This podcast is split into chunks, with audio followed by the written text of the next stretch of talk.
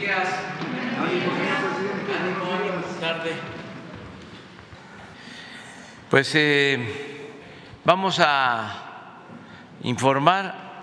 Antes, pues eh, lamentar mucho la pérdida, el fallecimiento de Miguel Barbosa, nuestro compañero y gobernador del estado de Puebla. Nos eh, conmovió a todos y vamos a reunirnos a las once y media. Vamos a ir a Puebla a rendirle un homenaje, de modo que vamos a estar con sus familiares desde ayer estado en comunicación con su esposa y vamos a hacerle un reconocimiento. Se trata de un luchador por la democracia desde hace muchos años. Lo conocí allá por 1990, 89, 90 en Puebla. Él es originario de Tehuacán, de esa región. Estuve hace relativamente poco con él en su pueblo, hace como dos años. Empezamos ahí el programa de la escuela es nuestra, tu pueblo. Y este año convivimos bastante. Eh, estuvimos en la conmemoración de la batalla de Puebla, el 5 de mayo. Fue un homenaje muy importante a quienes lucharon por nuestra patria. Él estaba muy insistente en que debía yo de asistir y estar en todo el desfile cívico militar en Puebla y lo acompañé.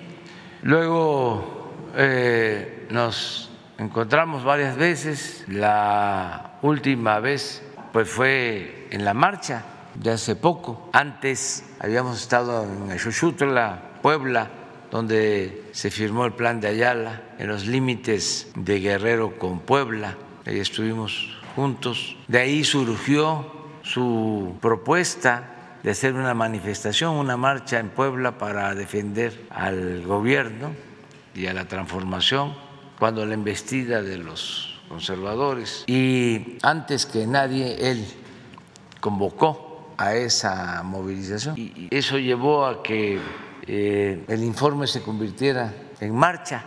Y estuvo con nosotros al inicio de la marcha, estuvimos juntos. Y luego en Puebla hizo también posteriormente su movilización. Entonces, muy lamentable su fallecimiento y vamos a, rendirle un homenaje y lo vamos a tener siempre presente porque pues luchó durante muchos años y viene de abajo, siempre abriéndose paso y enfrentando adversidades. Entonces vamos a, a estar hoy eh, en Puebla. Eh, vamos a tratar, como los, lo hacemos los miércoles, lo de quién es quién en las mentiras de, de la semana, que son muchas, pero no alcanza el tiempo, es una o dos.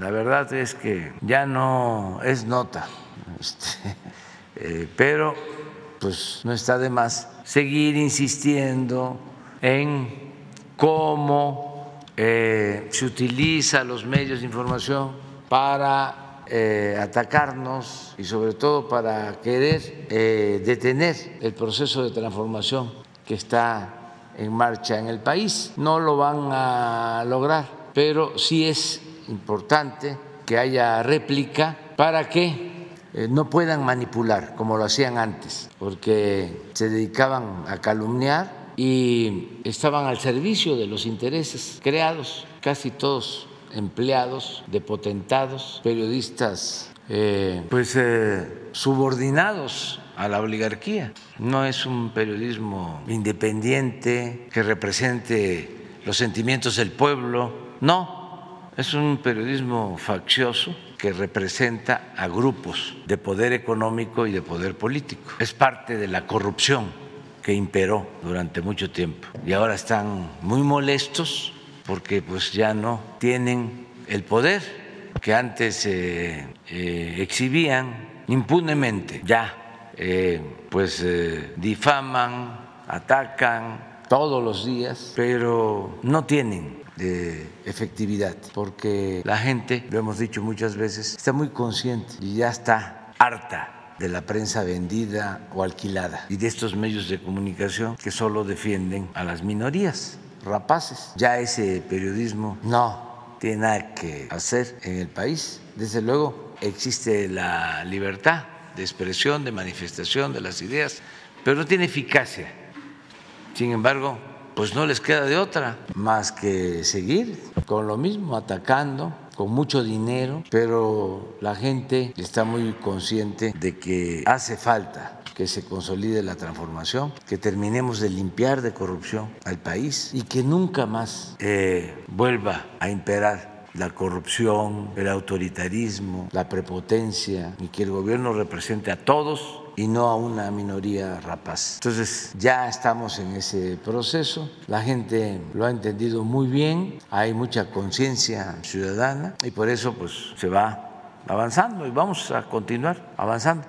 Pero eh, es muchísimo, muchísimo este, el eh, malestar que les provoca nuestra situación, lo que se está llevando a cabo les molesta mucho. Y también se está poniendo de manifiesto que es igual la prensa y los medios y los grupos de poder en México que en otros países y en Estados Unidos y que es lo mismo que el Reforma o que la Crónica, el Washington Post o el New York Times. Son famosos, pero son periódicos sin ética, también al servicio de potentados y de gobiernos. No informan más que lo que le conviene a los potentados de México y del mundo. No les importan los pueblos. Ustedes nunca van a encontrar en el Washington Post, en el New York Times, en el Financial Times, algo en defensa de los ciudadanos. Nada. Todo es en defensa de las élites del poder. Antes no se podía hablar de esto, no se podía tocar a los intocables. Ahora afortunadamente sí podemos hacerlo. Esa es la importancia que tiene esta conferencia mañanera que podemos eh, replicar. Acaba de haber un artículo en el Washington Post sobre la supuesta destrucción de las zonas arqueológicas por la construcción del tren Maya. Falso de principio a fin leí otro artículo acerca, creo que del New York Times o de una revista especializada, sobre la detención del general Cienfuegos. New York Times, de vergüenza. Y parece que ese periodista ha sido premiado. No tiene este fundamento y toda la información es de las agencias estadounidenses. Es la visión de las agencias del gobierno de Estados Unidos. Esa es su fuente principal. No es eh, lo que nosotros sostenemos. Le faltó, por ejemplo, decir que antes, aunque hay una eh, referencia al tema, los gobiernos de México permitían que la DEA y otras agencias intervinieran en México violando nuestro territorio, nuestra soberanía. Y él dice que como ya no permitimos eso, ya no se hace nada para combatir las drogas y evitar que lleguen a Estados Unidos. Falso. Una cosa es que cuidemos nuestra soberanía y que no se permita que ningún gobierno extranjero decida sobre lo que nos corresponde decidir a los mexicanos y otra es que no se combata el narcotráfico. Pero como estaban mal acostumbrados a meterse, no cuenta, por ejemplo, el señor este, de cuando asesina a un delincuente en Morelos, a un Beltrán, él narra ¿no? sobre eso, pero no cuenta porque le faltó este, información y sobre todo objetividad, que quienes operaron eso fueron agentes extranjeros con el apoyo de la Marina de México, porque ellos daban órdenes a la Secretaría de Marina y a su estilo de ellos hasta vulneraron el cuerpo de esta persona, le pusieron dólares y así permitieron tomarle fotografías. Y al día siguiente declaró el embajador de Estados Unidos de que ellos habían participado y que además ellos confiaban en la Marina, no en el ejército de México. Imagínense eso. De ese entonces es también el que se abrió la frontera para meter armas de contrabando en el operativo rápido y furioso, en acuerdo de los dos gobiernos, violando nuestra soberanía. Ah, pero nada de eso trata. Y este no reconoce que en el caso del el general Cienfuegos el expediente que nos enviaron no tenía pruebas, no tenía sustento, pero se quedaron molestos porque ellos estaban acostumbrados a decidir sobre asuntos que solo corresponden al gobierno de México. Pero bueno, esto eh, es mundial, son los poderes de los eh, que se sienten dueños del mundo es el gobierno del mundo, es a lo que aspiran. Y nosotros lo que queremos es que se respeten las soberanías de los países, las independencias de los países y que a partir de ahí se dé la cooperación en lo económico, en lo social y que haya eh, armonía y amistad entre todos los pueblos del mundo, que prevalezca la fraternidad universal, pero todavía no este, termina eh, esa mala costumbre de imponerse, aunque se está avanzando. Eh, yo siempre les comento que el presidente Biden habla de un trato en pie de igualdad, pero pues es el presidente Biden, que le acabo de enviar una carta, le hice un reconocimiento porque es el único de los presidentes de Estados Unidos de la historia moderna que no ha mandado a construir ni un metro de muro. Durante décadas todos mandaban a construir como manda este, sus tramos de muro. El presidente Biden es el único, creo que en cuatro décadas, si no es que más. Entonces sí este, ha actuado de manera consecuente y con respeto hacia, hacia México. Bueno, adelante. Muchas gracias, presidente. Buenos días a todas y a todos. Eh, esta es la sección ¿Quién es quién? en las mentiras de la semana del 14 de diciembre de 2022.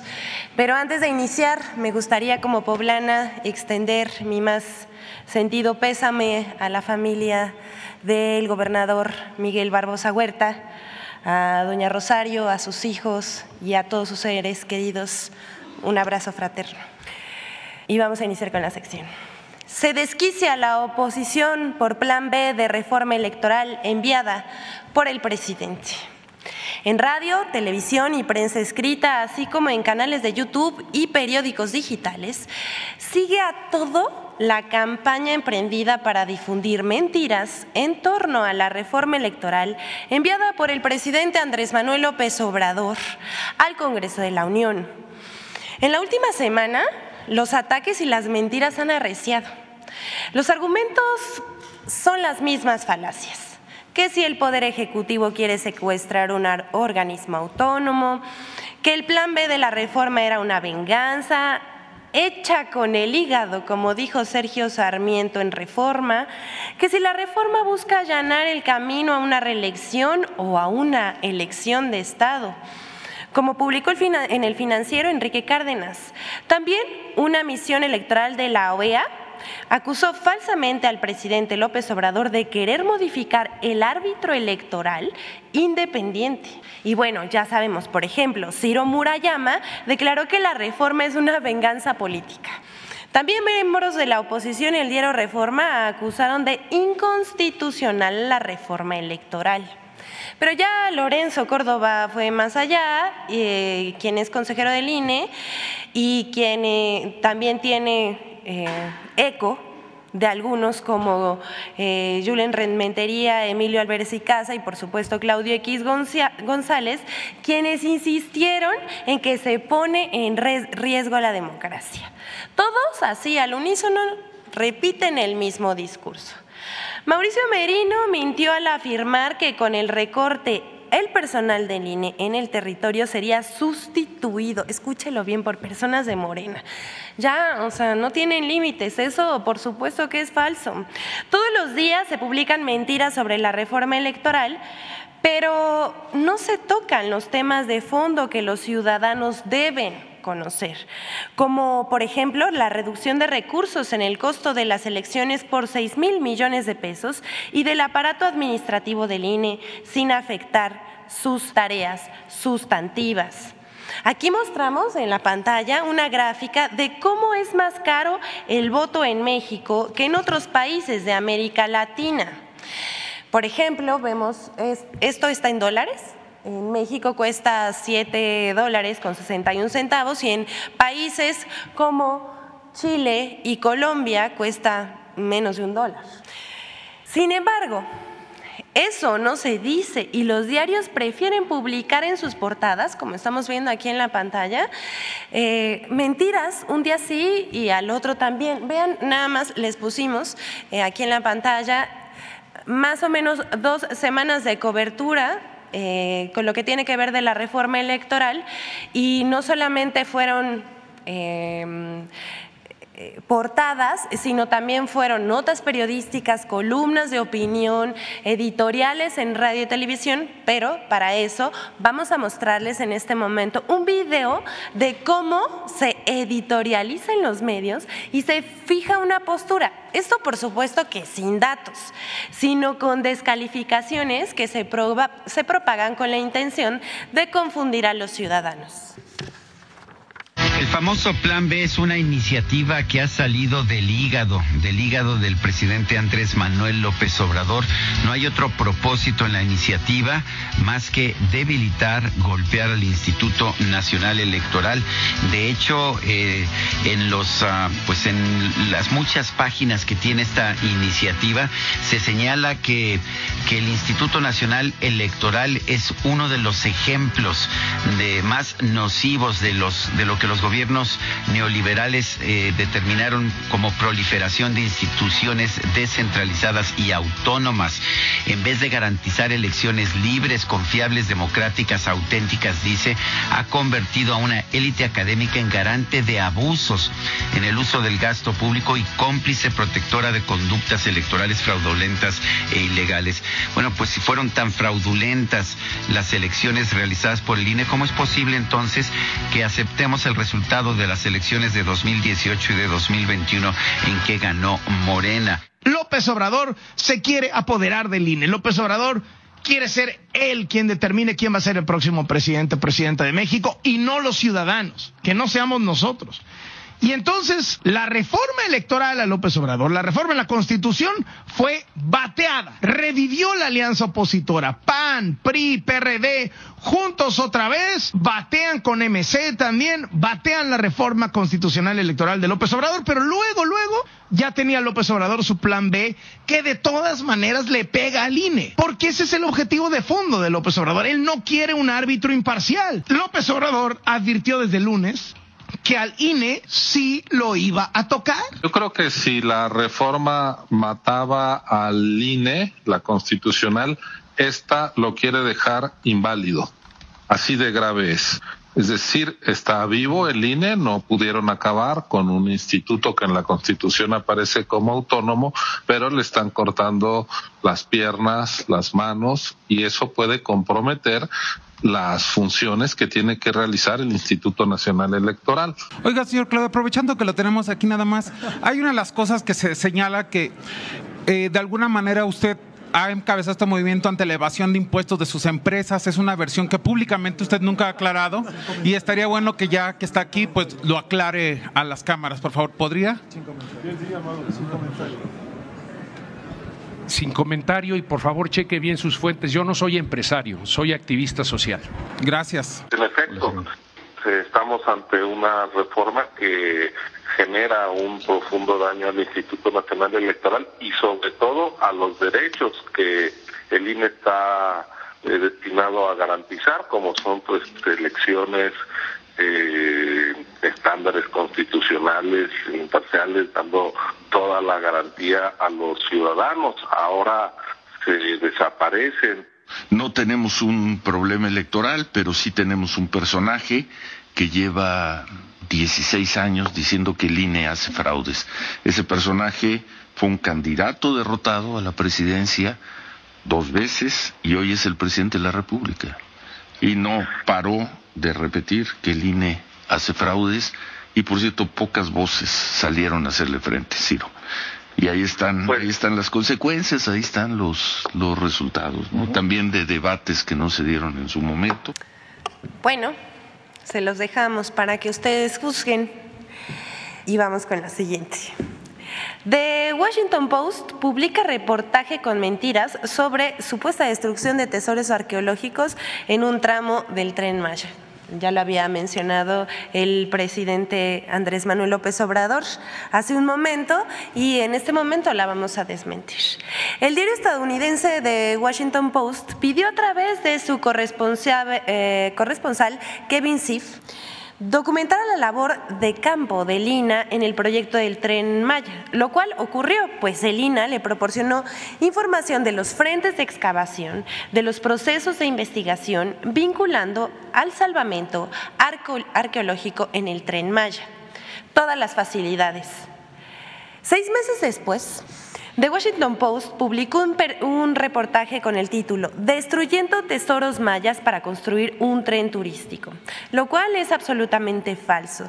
Sorprende la falta de ética y veracidad por incluir datos erróneos, imprecisos o mal interpretados, por falsear declaraciones por omitir información relevante y sobre todo por revelar una posición parcial, tendenciosa y prejuiciada que sin miramientos descalifica el arduo trabajo realizado por profesionales de reconocida trayectoria y prestigio en su ámbito de conocimiento, una verdadera falta de respeto. Vamos por partes. En el caso del tren Maya, el salvamento se basa en una metodología que emplear recursos tecnológicos de vanguardia para responder con mayor eficiencia al reto de investigar y proteger los monumentos arqueológicos localizados en el trayecto del sistema ferroviario, es decir, los siete tramos. Contrario a lo que afirma The Washington Post, la clasificación se basa en una metodología innovadora y en los, que, en los más altos estándares de calidad internacionales para la intervención y diagnóstico de patrimonio en obras de infraestructura. El INA el Fondo Nacional de Fomento al Turismo, la FONATUR, y la Secretaría de la Defensa Nacional, además de los consorcios constructores, han realizado las modificaciones necesarias al proyecto del tren para garantizar la preservación del patrimonio arqueológico. Gracias a estos trabajos de salvamento se han recuperado información valiosísima y se han obtenido relevantes hallazgos, los cuales han sido salvaguardados con técnicas de protección aprobadas por el Consejo de Arqueología de Lina y han quedado registrados con tecnología de punta que permitirá a los especialistas su estudio durante las próximas décadas. Los bienes muebles recuperados se encuentran resguardados y actualmente son estudiados y restaurados por especialistas del proyecto. En el proyecto del tren Maya, por primera vez en México, por primera vez en México se ha implementado de forma sistemática la conservación in situ de los monumentos a través de terraplenados con geomalla, muros de tierra armada y pivoteos, procedimientos que han permitido garantizar la preservación de más de 1.090 monumentos que se encuentran en el derecho de vía del tren insistimos, de los siete tramos. Cabe señalar que estas medidas han permitido atender recomendaciones expresadas por organismos internacionales como la UNESCO. Asimismo, únicamente en siete casos se han implementado medidas excepcionales para reubicación de monumentos. Queremos reiterar esta mañana, el tren Maya respeta el medio ambiente y el patrimonio arqueológico de la cultura maya. Se han preservado 31.306 bienes inmuebles, cimientos, basamentos y albarradas, más de mil cuevas y cenotes, más de 700 mil fragmentos de cerámica, 463 osamentas y 576 vasijas. Además, se invierte en mejorar 26 zonas arqueológicas y crear nueve centros de atención a vigilantes. Hasta aquí la sección de hoy, concluimos, fuimos muy breves debido al tiempo, pero eh, para que se quede esto, que es uno de los proyectos más grandes que se ha hecho en la arqueología en nuestro país. ¿Es cuánto, señor presidente? De los que no han preguntado en 15 días. Tú, en 15 días. Tú, dos. La compañera, tres y cuatro. Ahí. Gracias, presidente. Buenos días a todas y a todos. Eh, Nancy Flores de la revista Contralínea. Presidente, hace un momento usted decía que pues sigue esta tendencia de Estados Unidos a eh, sentirse el gobierno del mundo.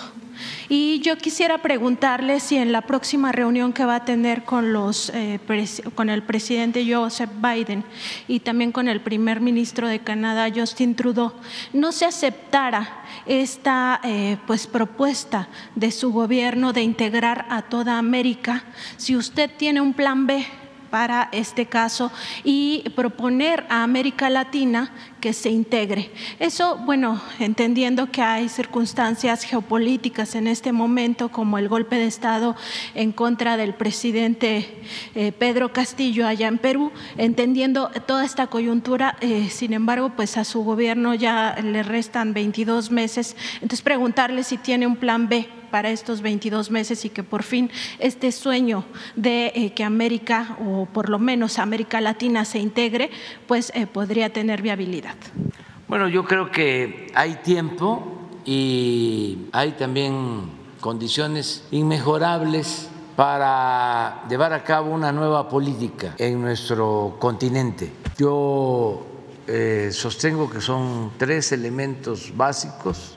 Primero, el que se busque la integración económica para sustituir importaciones de otras regiones del mundo, que se produzca en América, en todo el continente, lo que consumimos. Ese es el planteamiento central. Ya se inició con el tratado, hay una integración en América del Norte, pero hace falta que se consolide esta integración en América del Norte con una política bien definida de sustitución de importaciones. No es posible que se destinen muchos recursos económicos en América del Norte y se compre en Asia todo lo que se consume o una buena cantidad de lo que consumimos en América del Norte. Si se sustituyen esas importaciones, imagínense cuánta inversión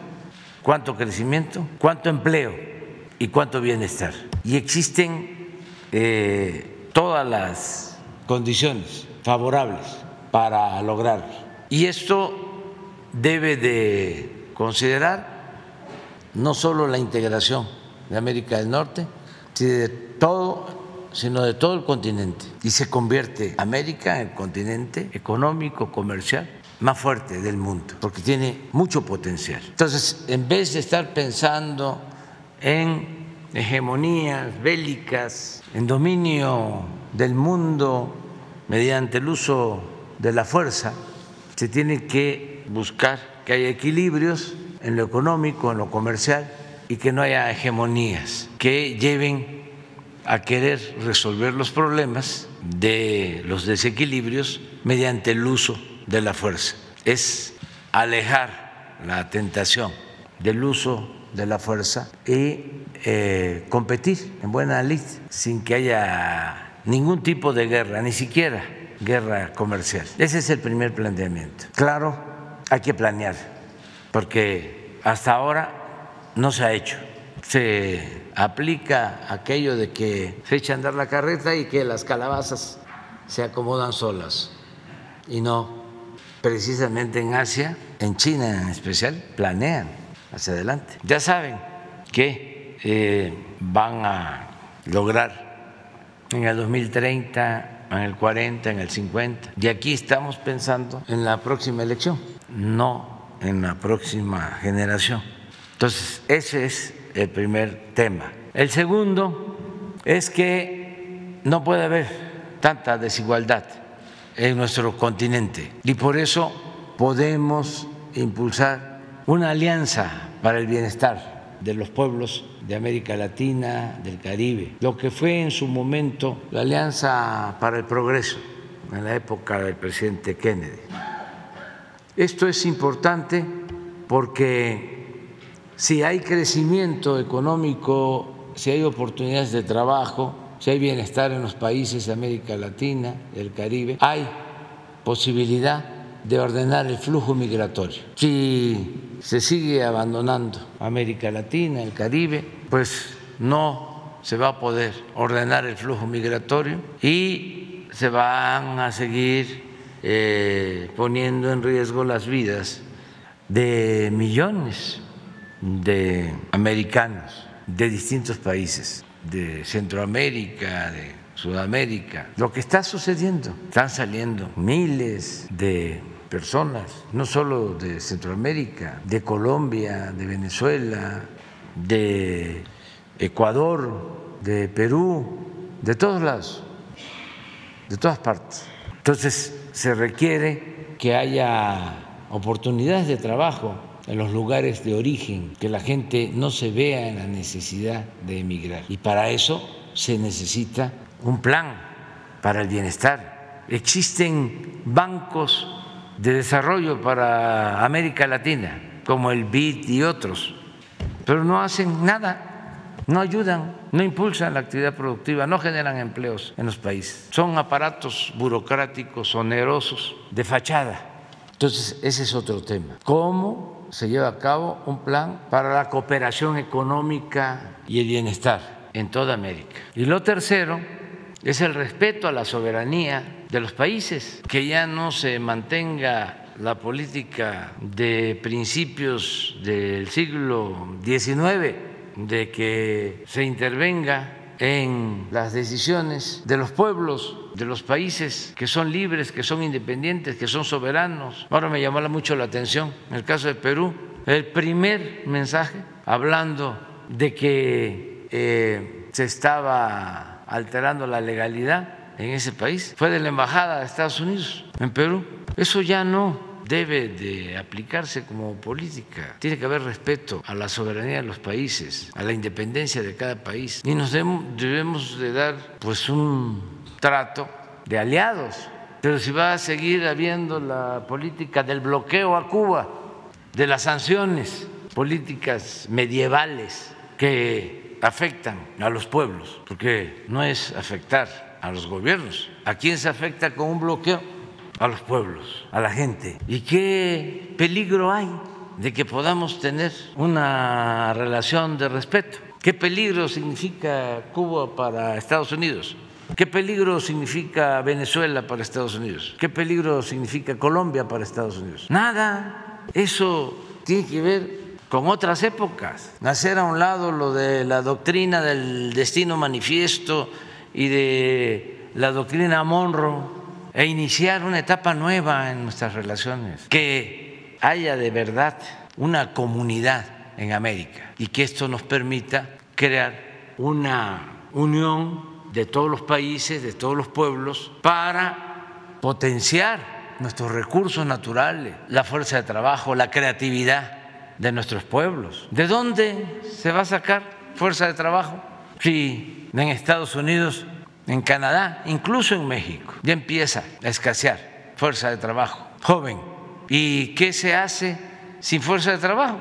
Pues está muy bien lo del discurso de la automatización y de la robótica y del el desplazamiento de la fuerza de trabajo, pero eso va a llevar un tiempo todavía. Ahora no se pueden poner, no se pueden instalar plantas en Estados Unidos porque no hay fuerza de trabajo. Todo esto tiene que plantearse y de manera ordenada, también permitir que haya visas de trabajo temporal una vez que en los pueblos, en los países, hay oportunidades de trabajo, los excedentes o los que deseen ir a trabajar a otros países que lo puedan hacer de manera ordenada. Una unión de toda América. Es un sueño, pero hay que plantearlo para buscar que se convierta en realidad. Entonces, de eso vamos a hablar. Y es eh, muy importante porque el presidente Biden pues es un político profesional, sí tiene una visión de futuro, lleva ya muchos años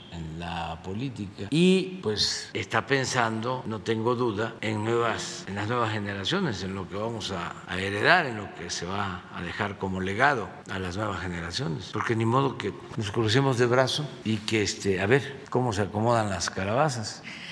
Presidente, en otro tema, cada jueves aquí el subsecretario de Seguridad Pública, Ricardo Mejía Verdeja, presenta un caso de estos jueces y magistrados que liberan eh, criminales que son generadores de violencia.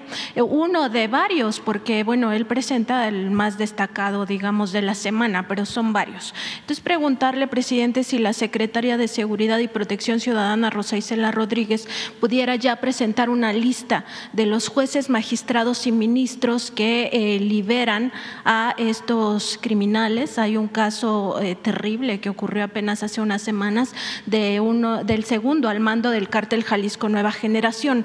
Y estos jueces, magistrados y ministros, pues eh, viven en la impunidad total. Ni siquiera se les señala este señalamiento público y no hay transparencia de quiénes son.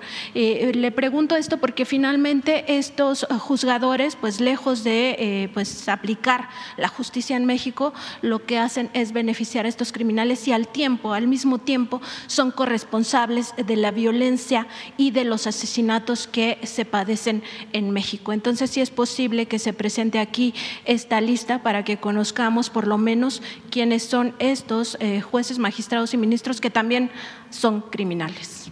Sí, este, se está eh, denunciando a todos estos jueces ante la eh, Judicatura, ante el Consejo de la Judicatura del Poder Judicial. Se están presentando denuncias y también eh, ante la Fiscalía General. Acerca de dar a conocer quiénes son, pues este, vamos a analizarlo. Eh, sí se está ventilando bastante sobre estos temas. Antes no se tocaban, por eso este, en la impunidad hacían lo que querían hay un este, juez Fierro, ese sí lo menciono porque no tiene que ver con asuntos este, criminales, sino con corrupción.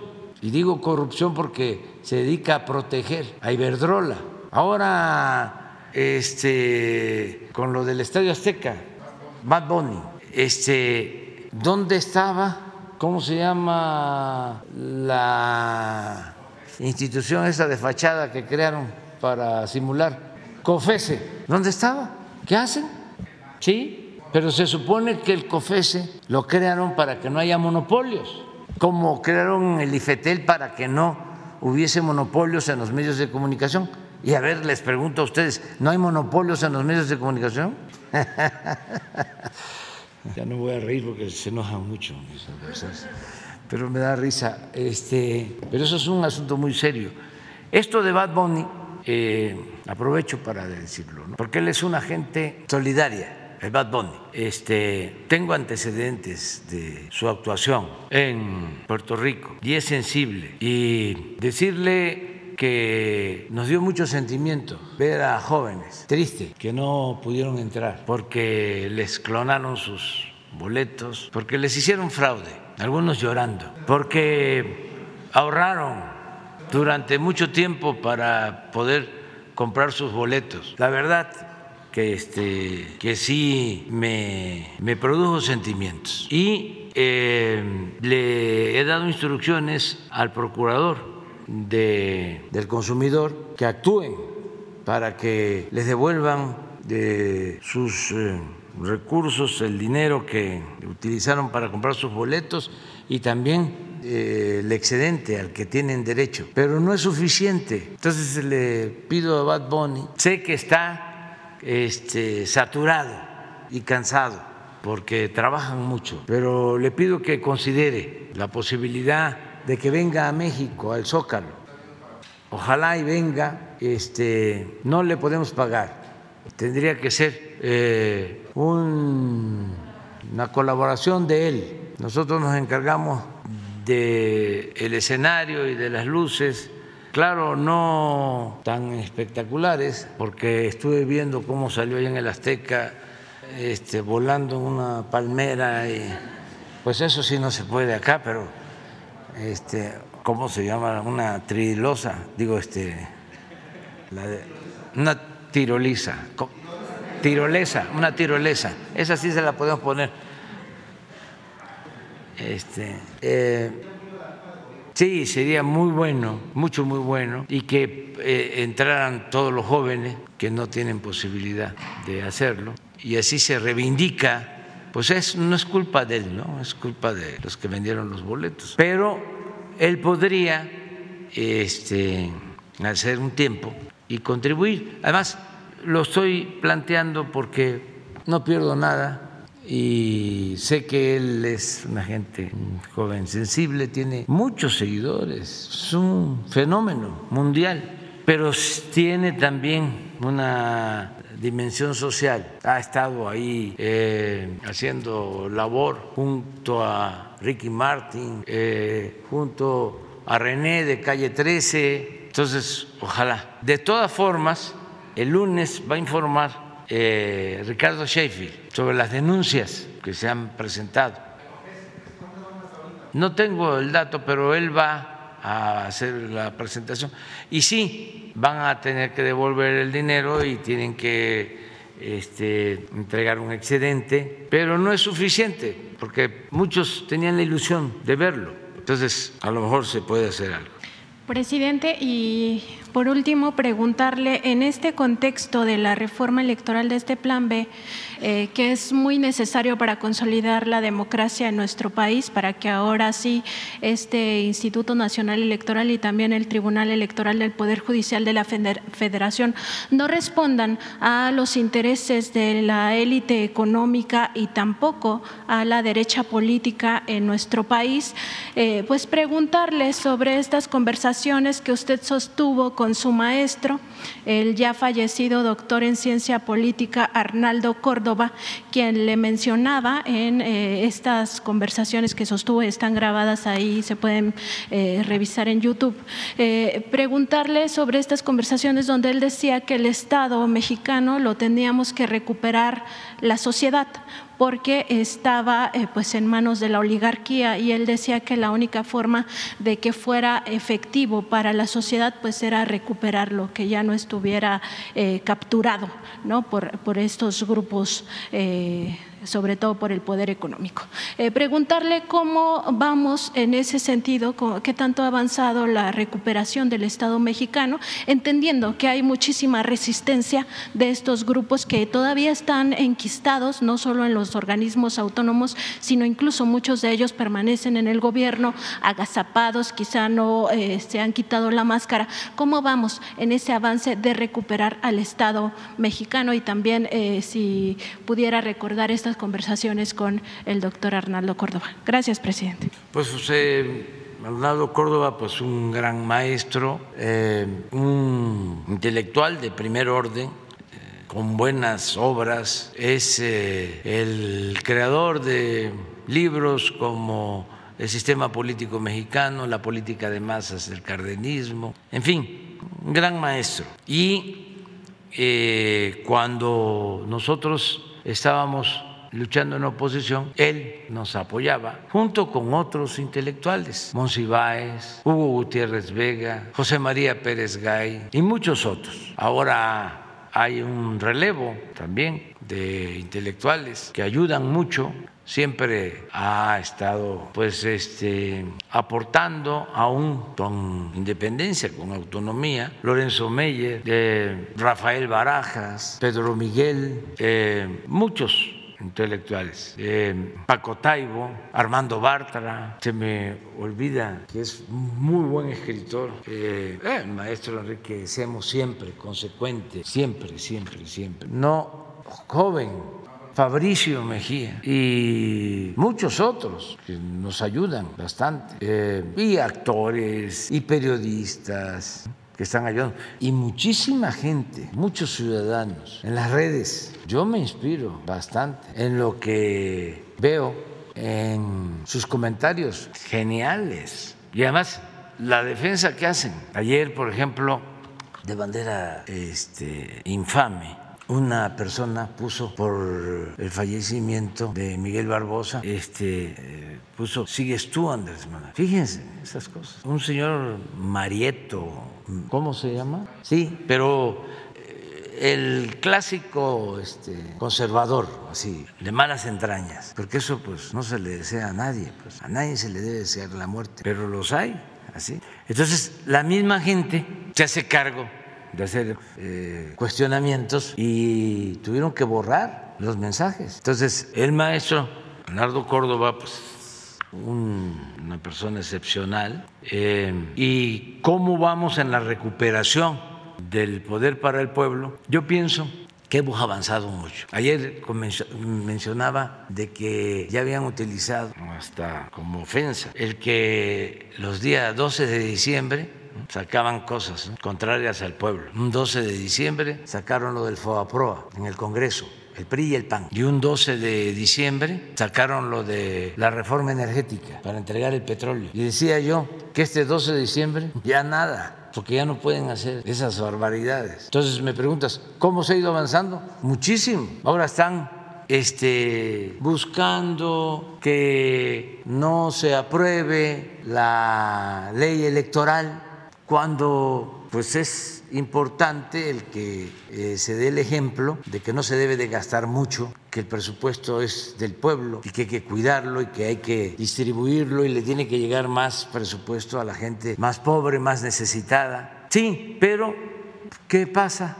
Este, con la ley electoral, pues ayuda en ese sentido, en que no compren el voto, pero de todas maneras ya es el pueblo el que manda en el país, ya no es el tiempo de antes. Convocan llegan 100, 200, 300, claro, en todos los medios, salen, aparecen. Y Claudio X González, pues eh, encabezando ¿no? este movimiento. Sí, están pasando por un periodo muy decadente los conservadores. Entonces, sí existe eh, una recuperación mm, del poder por parte del pueblo. Se está cumpliendo aquello que me dijo un migrante en San Quintín, en la campaña, maestro poblano, que después de un mitin me buscó, me buscó y me dice, eh, vamos a ganar, pero no olvides que así como el presidente Juárez separó el poder del clero, del poder civil, porque a Dios lo que es de Dios y al César lo que es del César. Ahora lo que se necesita no lo olvide, es separar al poder económico del poder político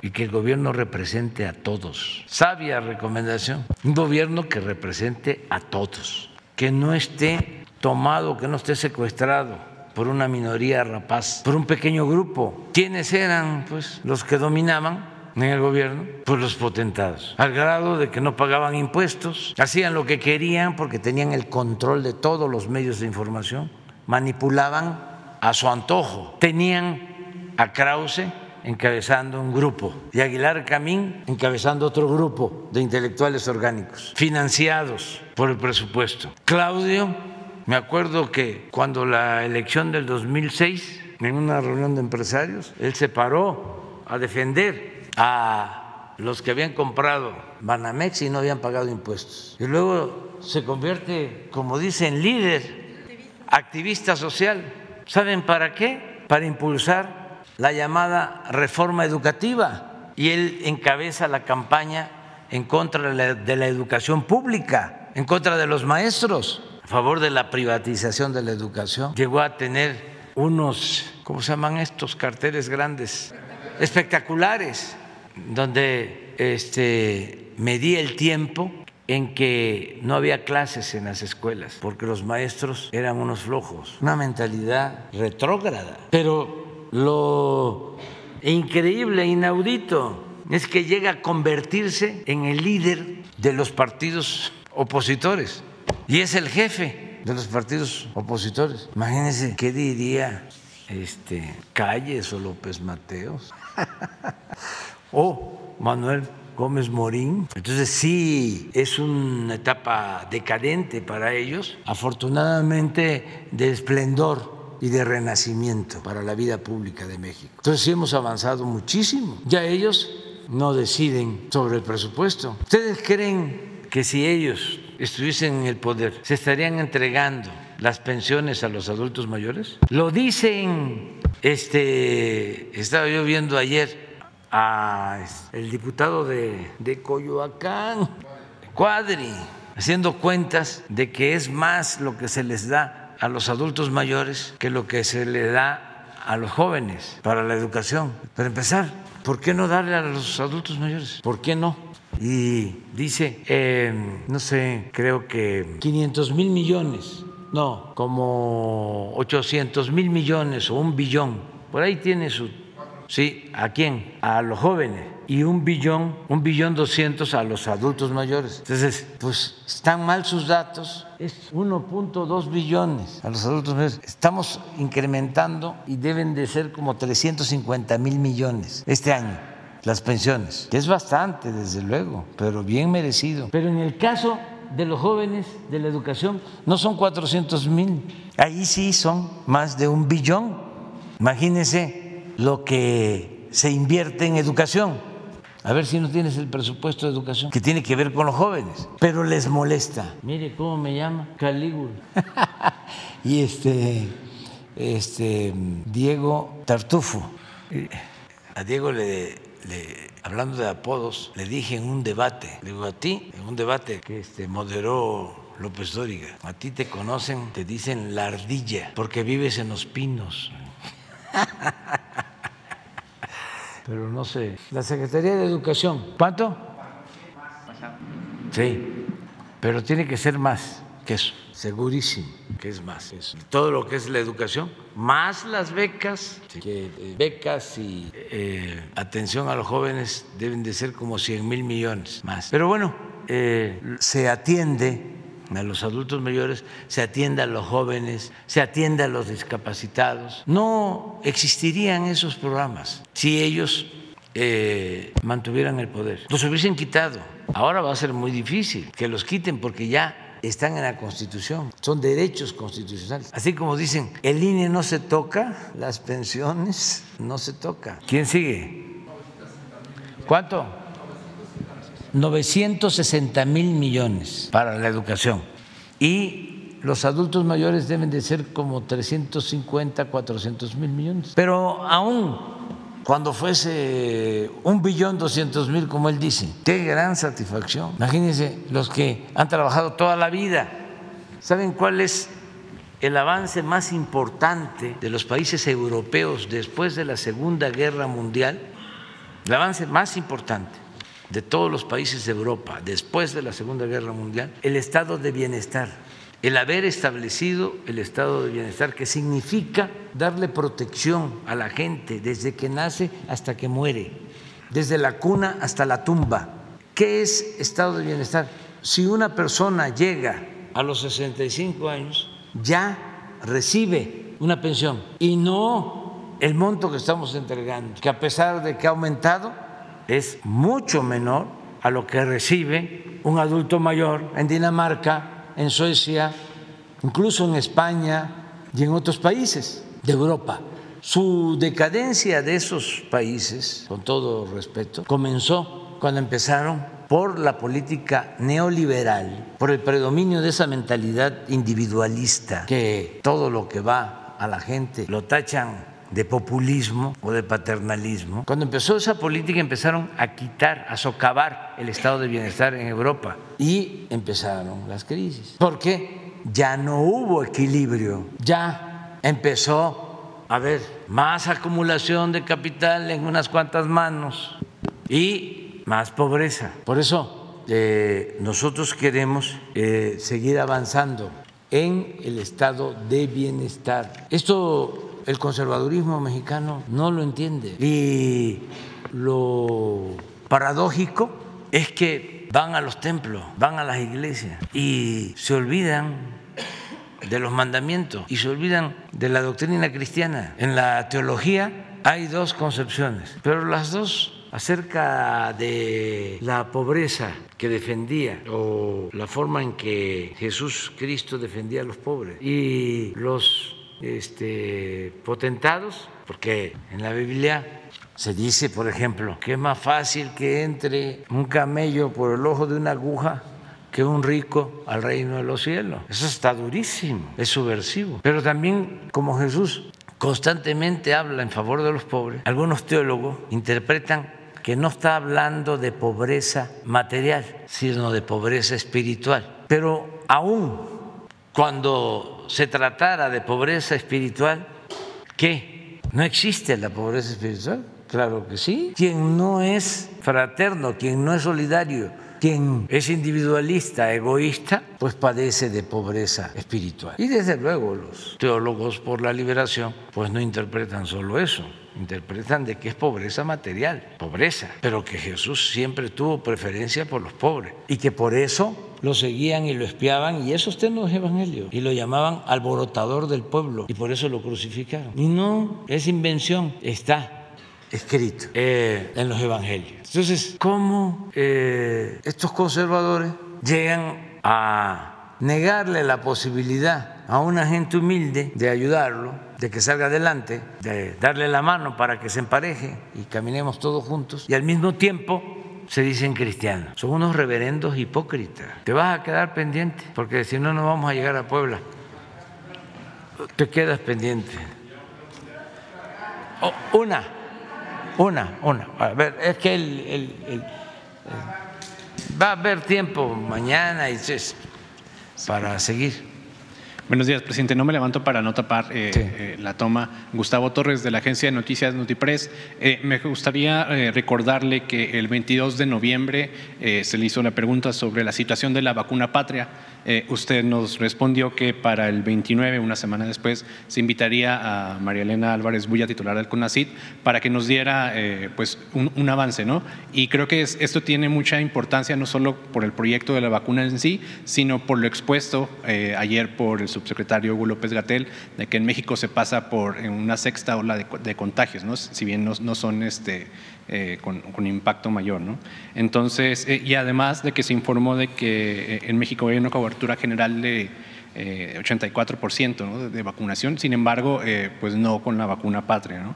Entonces, si nos pudiera dar un balance de, este proyecto o a, falta de, información concreta de la doctora Álvarez Bulla, ¿qué evaluación se le podía dar a, la vacuna patria?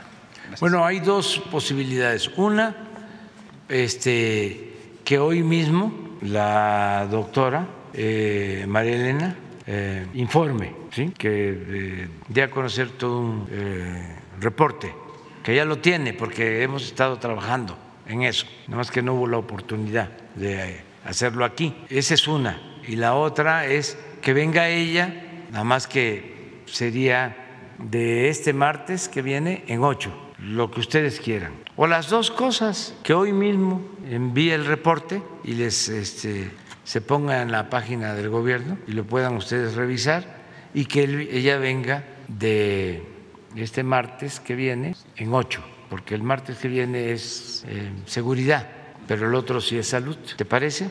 Sí. Perfecto. ¿Y cuál sería su, opinión este, sobre...? De que se está avanzando bastante. Eh, están muy molestos también los adversarios con la nueva política del CONACIT. Porque ¿sabe qué pasaba?